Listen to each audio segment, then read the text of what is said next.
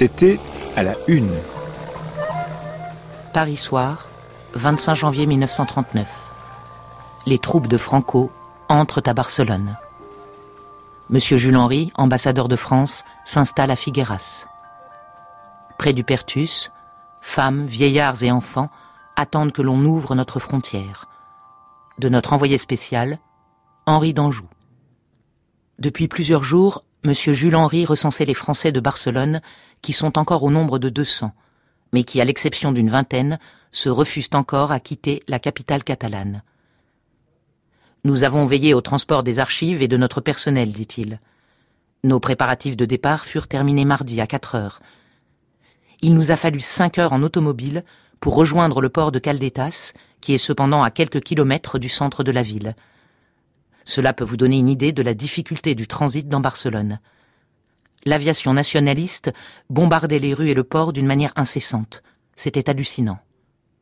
Pendant toute la journée de mercredi, je m'occupais de conduire à bord du Sirocco les réfugiés, le personnel de l'ambassade et les Français qui voulaient embarquer, poursuit M. Jules Henry.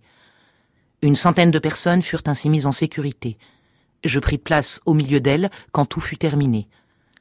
Quelques minutes avant l'embarquement, une bombe tomba à 200 mètres du Sirocco. Ce fut le seul incident du départ. Le gouvernement espagnol s'est transporté dans plusieurs villes, à Gérone, à Oloste et à Figueras, où M. Alvarez del Bayo a centralisé les services de son ministère des Affaires étrangères, me dit encore M. Jules Henry. C'est à Figueras que le colonel Morel et moi-même nous nous rendrons tout d'abord, puisque la France possède un agent consulaire mais nous irons chaque jour de Figueras à Gérone afin de garder le contact avec les autorités espagnoles. J'ai vu en quittant l'ambassadeur les attachés et commissaires de l'ambassade de France à Barcelone. Ils avaient pensé un instant à se transporter dans le port de Rosas, mais il semble bien que ce port ne soit pas à l'abri d'un débarquement des troupes nationalistes. Ils sont arrivés par route, en auto, mettant sept heures pour faire un chemin qui s'effectue d'habitude en deux heures, jusqu'à Gérone. Ils ont croisé des milliers de réfugiés.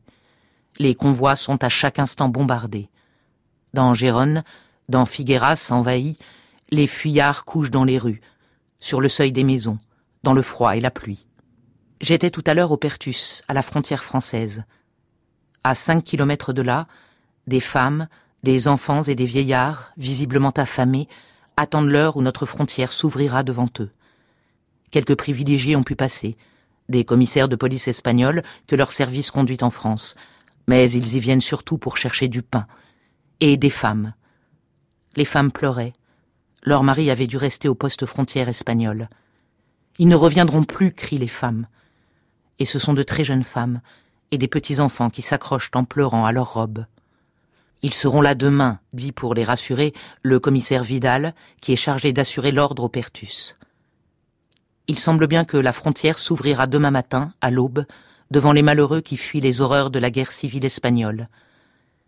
L'idée de créer pour les recevoir une zone neutre à la frontière espagnole ne semble pas avoir reçu l'agrément du gouvernement de Burgos et paraît être abandonnée.